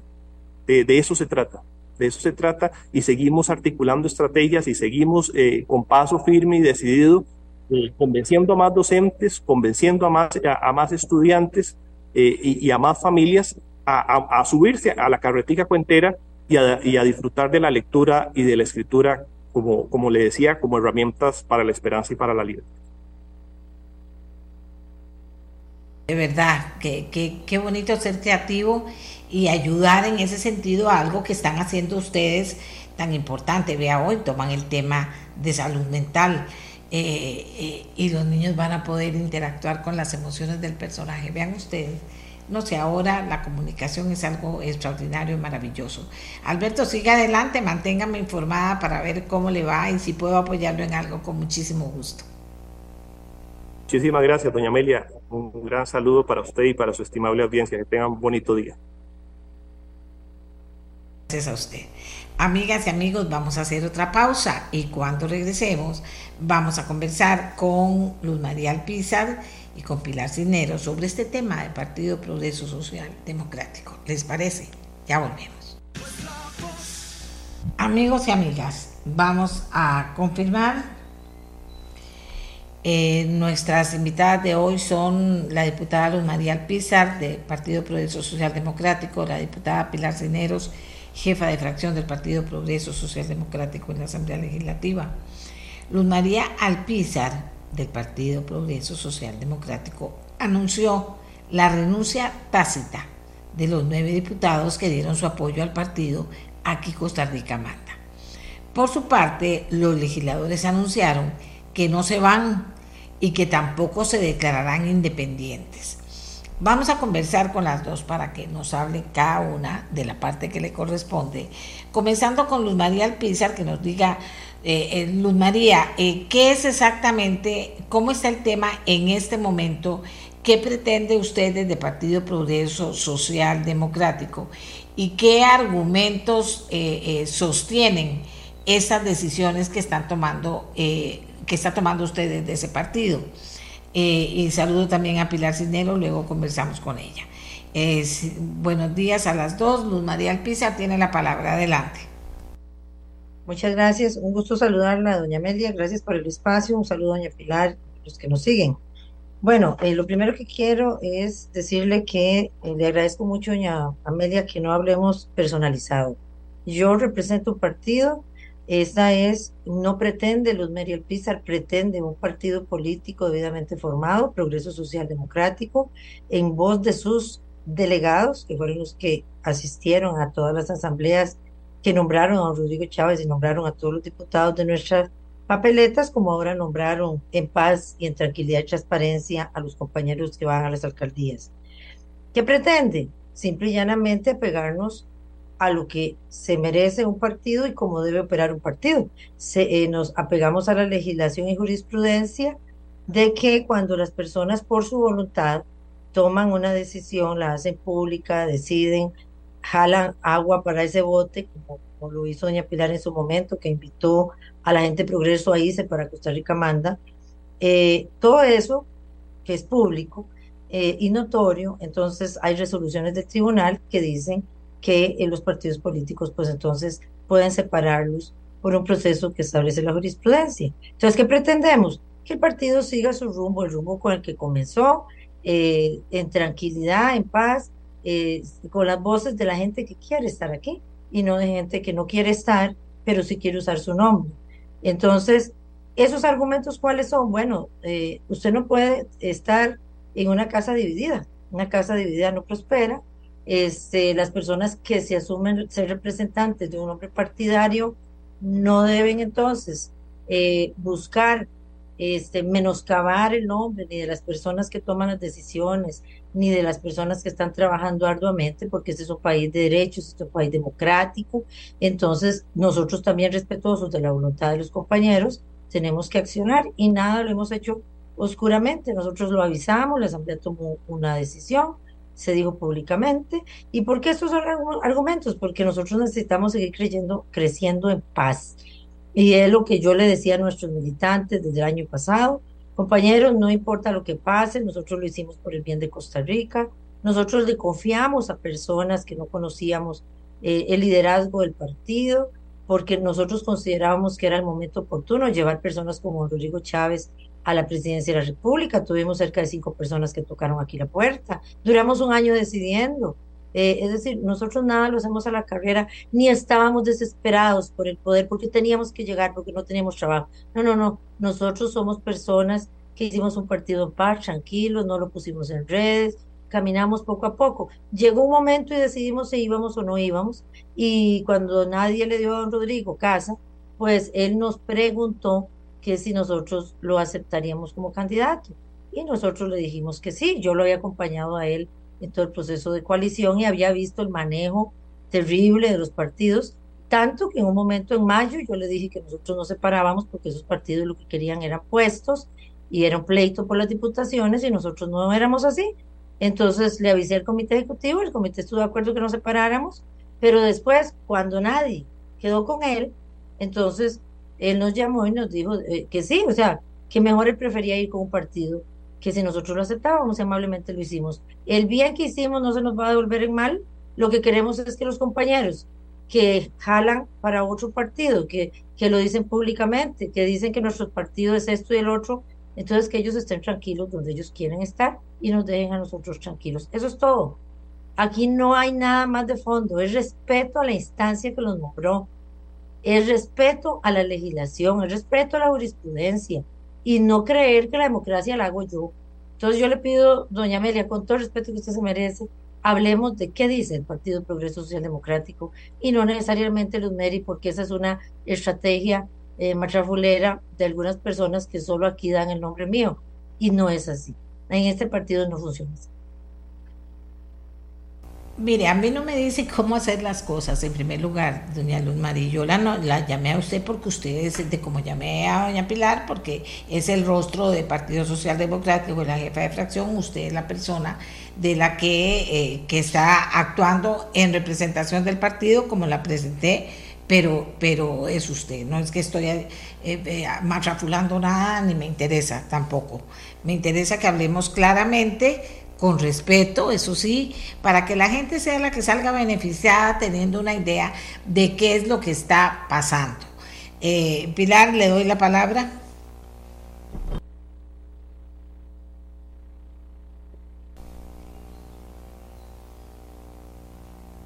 No escucho, doña Pilar. No, no, yo tampoco. Pilar. Ahora sí. ¿Pasa? Ok, ahora sí. Ah, no. Sí. ¿Ahora sí, doña Amelia? Ahora sí, doña Amelia. Sí, sí, pero adelante. Bueno, muy buenos días a todos. Gracias, doña Amelia, por esta oportunidad para poder explicar realmente lo que está pasando eh, con el Partido Progreso Social Democrático. Lo primero que quiero decir es que este partido, y ahora lo decía su presidenta, se precia de que siguen los debidos procesos. Quiero decirle una cosa, aquí no ha habido ningún debido proceso. Es más, quisiera que la señora Alpizar nos diga si hay algún proceso abierto contra estos nueve diputados en el Comité de Ética. Estoy segura que no lo hay. Y si lo hay, nunca hemos sido notificados. ¿Usted cree que es democrático, que es justo, que es un procedimiento adecuado enterarnos por la prensa que nos echaban del partido, porque nunca nos comunicaron, nos comunicaron hora y media después, ¿qué le parece? Aquí el punto es este, ni el comité ejecutivo, ni mucho menos la presidenta del partido, tiene la potestad de echar a los diputados porque no lo contempla ni el reglamento ni el estatuto del partido. Nunca lo contempló. Nos citan a una audiencia, según ellos, para aceptar nuestra renuncia. ¿Cuál renuncia? Doble militancia. ¿Cuál doble militancia? Que nos prueben que nosotros estamos afiliados a otro partido político. Aquí lo que ha pasado, Amelia y amigos, es esto. Vean, nosotros llegamos a la Asamblea Legislativa como fracción oficialista. Cuando el soberano decide darnos 10 puestos en la Asamblea Legislativa y decide nombrar presidente a Rodrigo Chávez Robles. Los nueve diputados hemos cumplido a cabalidad el mandato del soberano y del pueblo y pensamos cumplirlo a cabalidad, con una sola excepción, la presidenta del partido, que ha tenido 48 votos disidentes y que permitió con su voto traicionero que se resellara la, el veto del presidente de la República en contra de la ley que nos sacaría de la lista gris de la Unión Europea, por una razón muy sencilla porque le regalaba miles de millones de colones a empresas que ya hoy tienen que pagar un impuesto y que ahora no lo van a tener que pagar. La diputada del Pizar, en las reuniones de fracción donde tocamos el tema más de una vez, nunca, y óigame bien que se los digo, nunca emitió la más mínima duda con respecto a su voto. Y el día del día, simple y sencillamente, da ese voto traicionero. Entonces, aquí la pregunta es, ¿algún día la diputada Alpizar puede ser la fracción oficialista? cuando no tiene ninguna relación con el presidente de la República y mínima o nada con el resto del gabinete. Perdón, el mandato es que la fracción oficialista representa al gobierno de la República para poder impulsar los proyectos que prometimos que íbamos a cumplir en campaña y por eso recibimos el voto del soberano. Nadie votó por Rodrigo Chávez, ni por mí, ni por los otros diputados por nuestra linda cara, no señor. Votaron porque les ofrecimos un plan de gobierno, un plan de trabajo. Y ahora nuestra responsabilidad con el pueblo costarricense es cumplirla. Los nueve la estamos cumpliendo a cabalidad, menos ella. ¿Ok? ¿Cómo es posible que nos citen a una audiencia y yo mando preguntar cosas muy elementales? ¿A qué procedimiento interno del partido obedece? ¿Cuál es la naturaleza y fundamento jurídico que le da sustento a esta convocatoria? ¿A cuáles hechos se refiere? ¿A quién se le atribuyen? ¿Qué persona y en qué condición participa en esta audiencia? ¿Y sabe qué me mandan a contestar? Hágase acompañar de un abogado. Eso es debido proceso. Eso es tener respeto por los diputados que representamos a ese partido, ¿no, señora? Y nosotros vamos a utilizar todos los y las instancias de nuestro lado para no solo apelar, sino pedir la nulidad absoluta de un acuerdo que la Secretaría General, que dicho sea de paso, es el marido de esta señora, eh, qué casualidad, de ahí defiende sus intereses, el marido de la señora, eh, de ahí, que, a ver, ¿a dónde está? ¿En qué parte del reglamento dice que el secretario general puede citarnos a una audiencia para exigir nuestra renuncia al partido? ¿Dónde está? No, señor. Entonces, nosotros, como diputados oficialistas, doña Mary, lo que queremos es cumplirle al pueblo, cumplirle al soberano el mandato que nos dio. Y no vamos a aceptar que el partido imponga a sangre y fuego lo que el partido quiere. Porque yo quiero que ahora la diputada del Pizar, que va a tener su oportunidad de contestar, me diga en qué parte del estatuto del partido o en qué parte del reglamento del comité de, de ética o del funcionamiento de la Secretaría General dice que ellos pueden hacer lo que están haciendo. Le aseguro que no hay ninguno. Entonces simplemente se lo sacan de la manga. Ah, una renuncia tácita. Perdón. Perdón. ¿En qué momento renunciamos tácitamente o explícitamente? En ningún momento. Entonces, doña Amelia, aquí eh, se está haciendo exactamente lo contrario de lo que dice la diputada del PISA. No hay debido proceso, no ha habido un proceso disciplinario, no ha habido ninguna comunicación con los diputados y quieren sacarnos a la fuerza. No lo van a lograr. Nosotros vamos a utilizar todos los canales que tenemos para que no se logre, porque estamos conscientes de que estamos cumpliendo nuestra función como fracción oficialista. Muy bien, vamos a darle la palabra ahora a María Alpizar. Adelante. Gracias, doña Amelia. Nada más quiero hacer una aclaración. Yo con todo respeto le pedí esto, no porque usted hiciera eh, alusión a Trafulera, sino porque siempre doña Pilar habla de este partido como si fuéramos dos personas. Y si por algo nació Progreso, es exactamente por darle la voz a todas nuestras bases. Y ellos vienen, hacemos reuniones, tomamos decisiones en conjunto. No era para usted, es para pedírselo a doña Pilar. Y siempre lo pido con todo respeto y agradecimiento. Muchas gracias. Bueno, eh, yo creo que hay aquí preguntas básicas. Y una de ellas es cuando habla doña Pilar, y tengo que irme también a los temas de ella por respeto a lo que ella pregunta, pero voy a, afinar primero esto. Nosotros efectivamente eh, pensamos, primero fuimos a la instancia de la Asamblea, y nosotros efectivamente tenemos los expedientes para los tribunales de ética. Pero estando ya prácticamente en, en, el momento de que teníamos que hacer Asamblea Nacional, porque tampoco iba a ser una decisión de María Pisa, sino qué decía la Asamblea Nacional, entonces nos esperamos a tener la Asamblea. En, en ese interín de nosotros tener los expedientes listos para saber qué quiere hacer la Asamblea Nacional, entonces sale una resolución del tribunal que es muy clara y contundente y esta resolución dice claramente que un partido, cuando ya se han dado hechos como los que se han dado en este caso, dice la agrupación política no está obligada a seguir el procedimiento con garantías del debido proceso. ¿Cuándo? De cuando se dan hechos que demuestran que las personas no tienen la voluntad de trabajar en este partido, no quieren estar aquí. Entonces dice que, dice, no, entonces la agrupación política permite acreditar inequívocamente su voluntad de separarse del partido a esas personas y de vincularse a otro. Entonces la agrupación política no está obligada a seguir un procedimiento de garantía de debido proceso para suspender la condición de militante de la persona.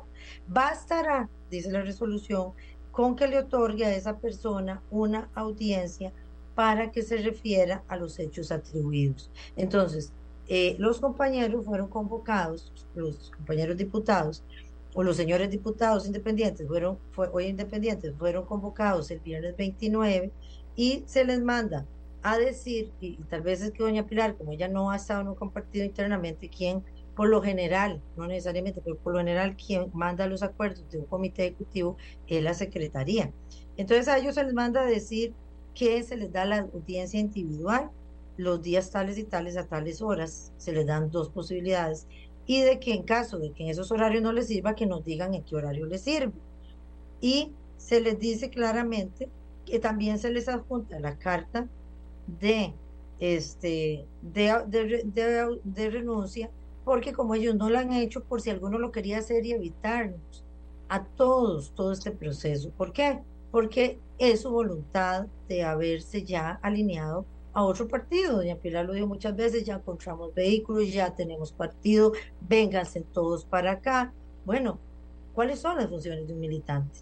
Son las funciones de un militante estar aquí nada más representando y poner la banderita y, y, hablar en nombre de un partido cuando yo estoy diciendo hagas en otro lugar las cosas y no aquí. Esa incongruencia es la que no. Bueno, nosotros, y sí, doña Pilar, eh, quiero decirle que ayer nosotros en el hotel mandamos los correos antes de la conferencia, pero oh, se dio un problemita, eh, por eso, déjeme terminar ya, Gracias. Eh, entonces tuvimos un problema de conectividad en el hotel y hasta después, o sea, mandamos unos antes de irnos, cuando nosotros llegamos al hotel mandamos otros, pero cuando salimos nos dimos cuenta que no, entonces salimos rápido del hotel para mandárselos eh, desde la Casa Progreso actual. Entonces ahí se le mandaron una, una media hora o hora máximo después de la conferencia. Indistintamente, ya sabían ustedes que había un acuerdo de asamblea de, separarlos, porque se les mandó en el correo a todos el acuerdo de la asamblea, el acuerdo del comité ejecutivo.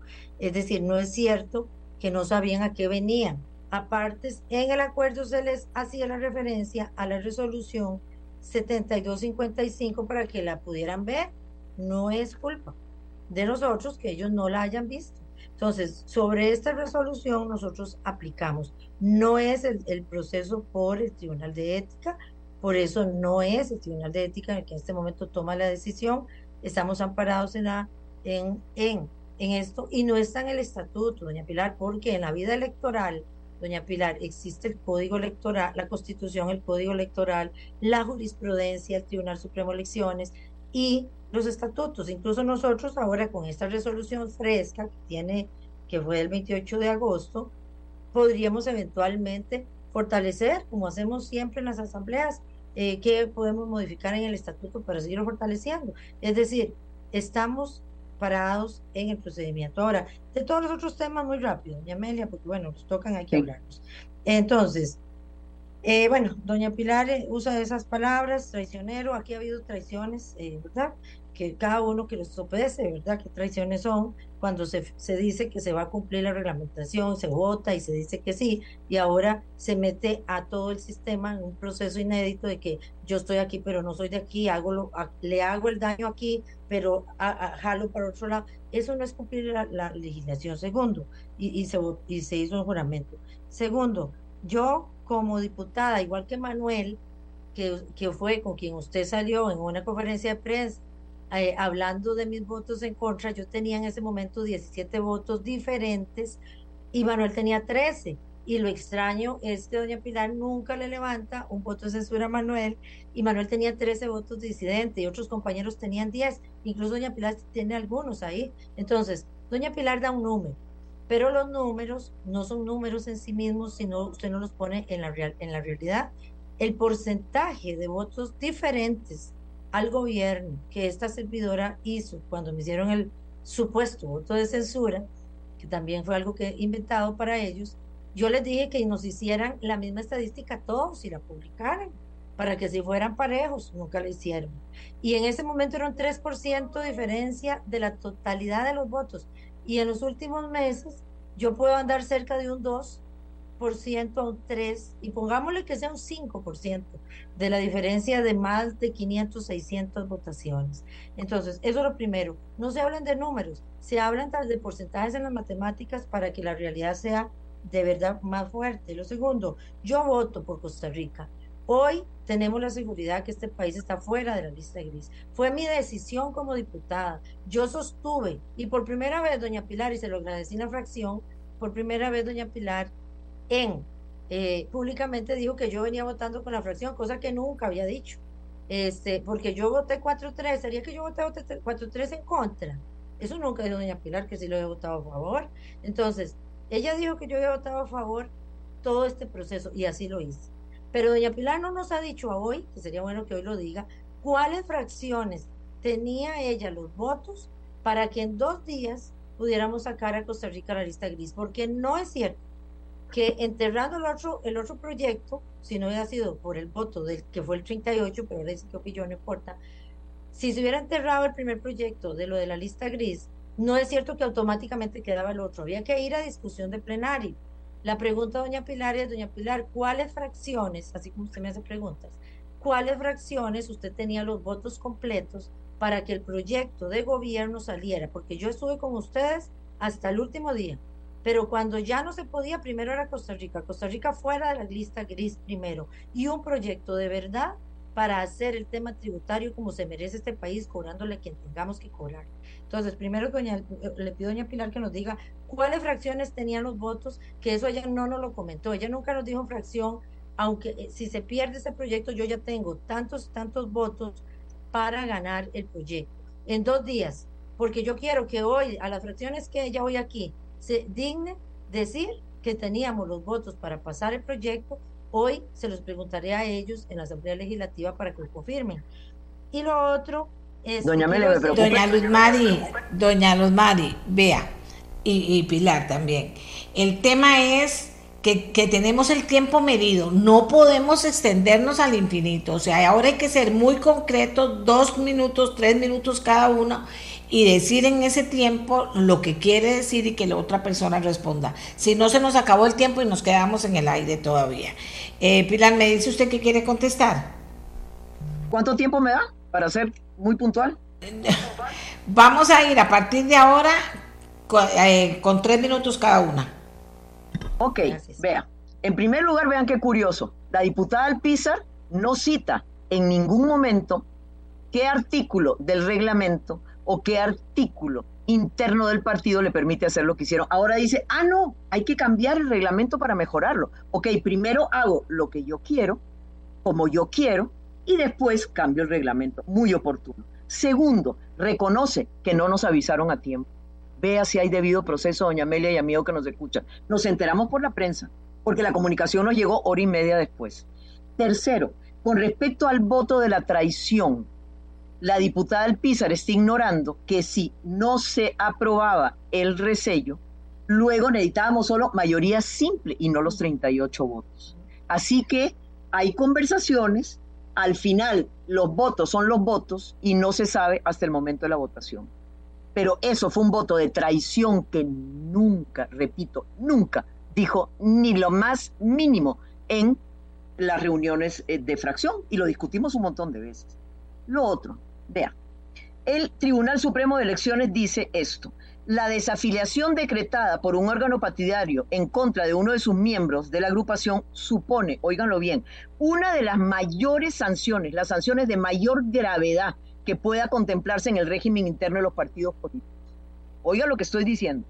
Y dice, y por eso se exige que se contemple las garantías mínimas para un afiliado. Y un voto de la sala dice, ¿cuáles son esas garantías mínimas? Traslado de cargos al afectado. No nos hicieron el traslado.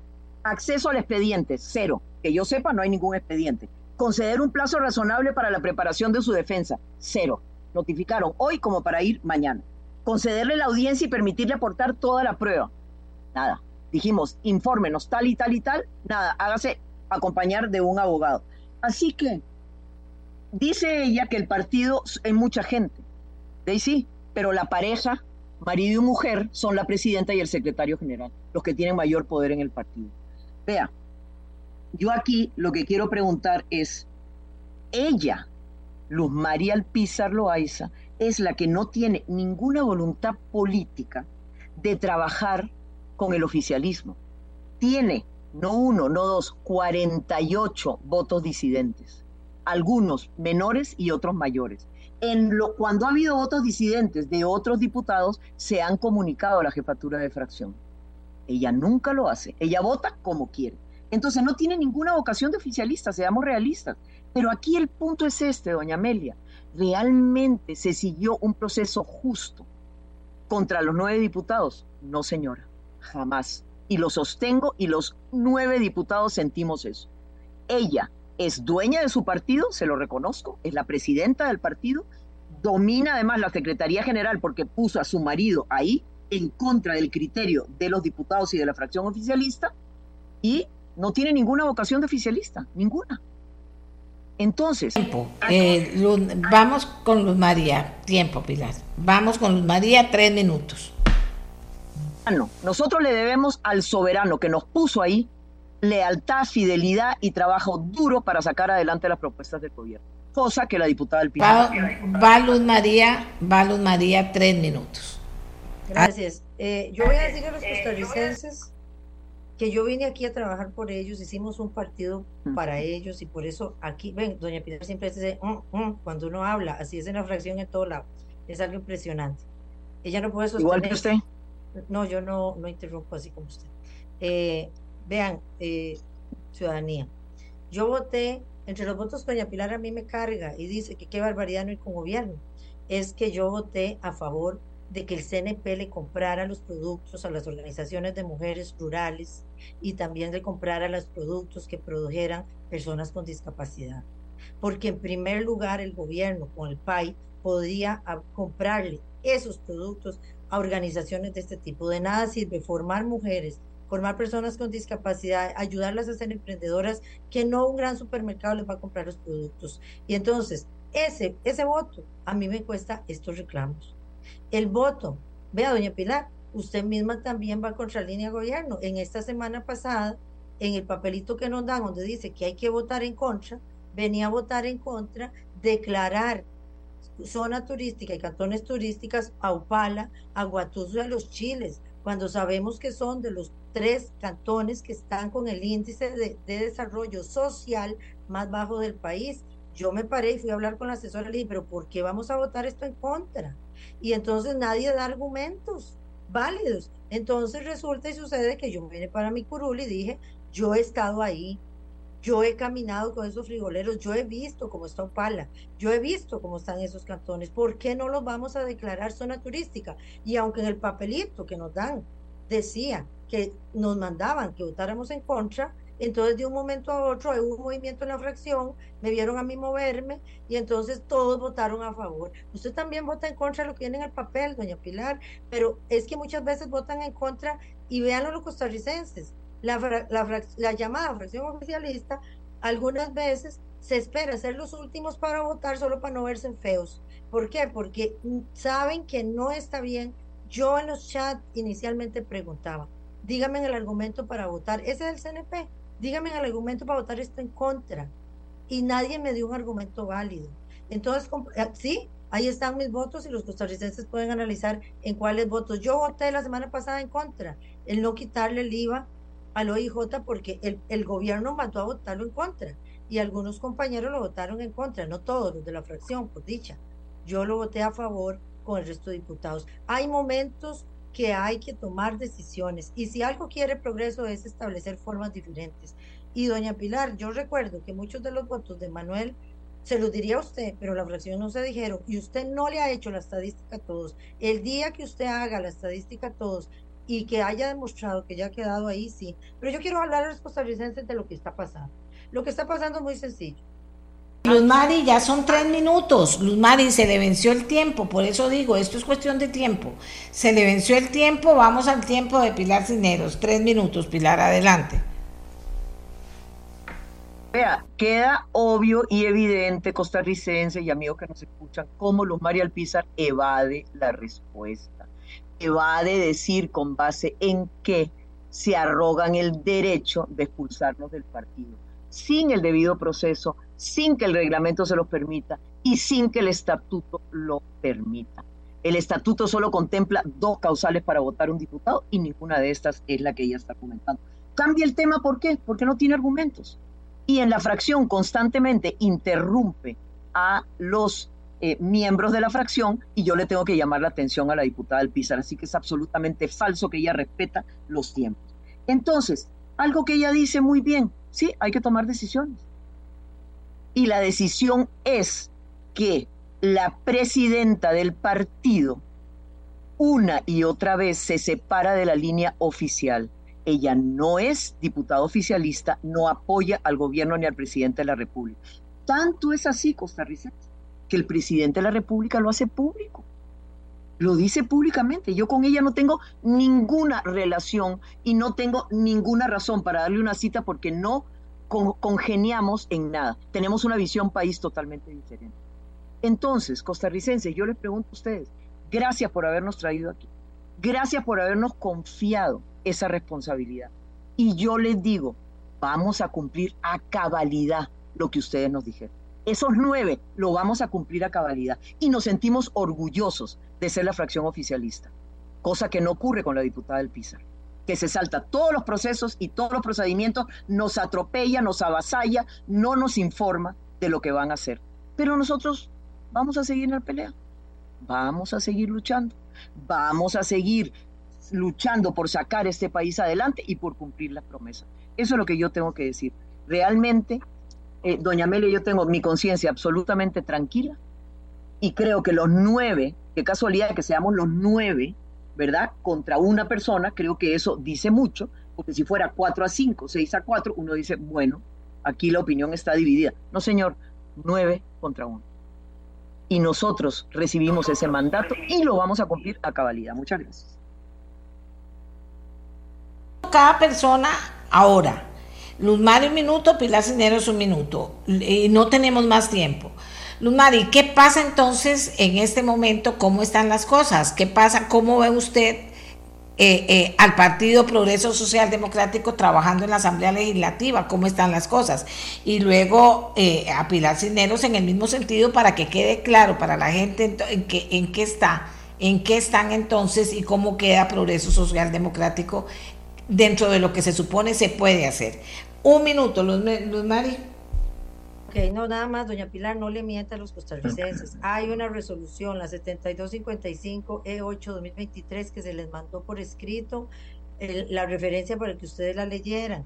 No insista en que hay el debido proceso. Ustedes le mienten los costarricenses. Segundo, el partido tiene principios. Don Rodrigo Chávez, cuando lo aceptamos aquí, hicimos una reunión y él dijo que él estaba de acuerdo con sus principios. Sobre esos principios yo he votado y no nos hemos desviado.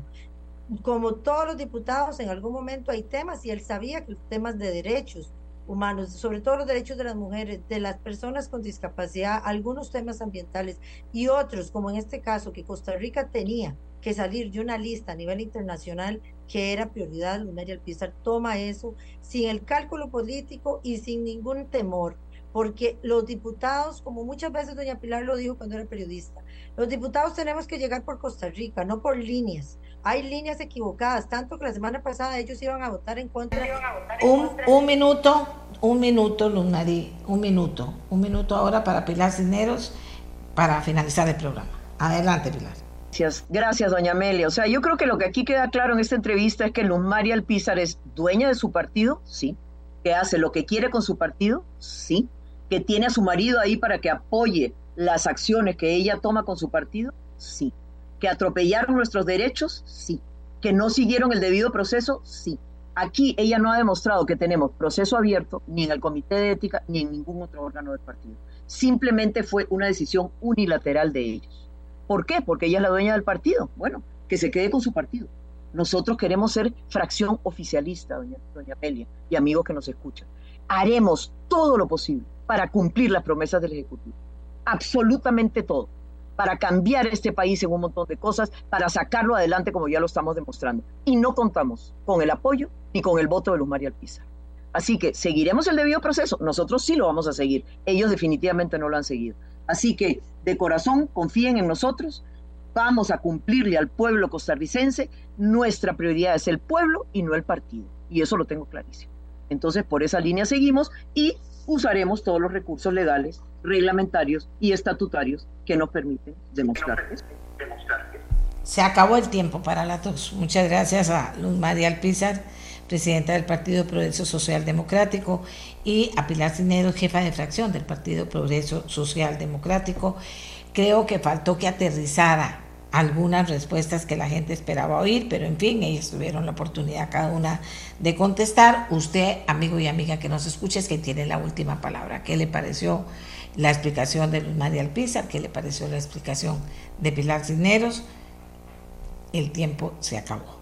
Y nos vamos nosotros también hasta mañana. Gracias a Luz María Alpizar, gracias a Pilar Cisneros, que tengan muy buenos días. Nosotros nos vamos y lo dejamos en compañía de los compañeros de deportes aquí en Radio Monumental, la radio de Costa Rica.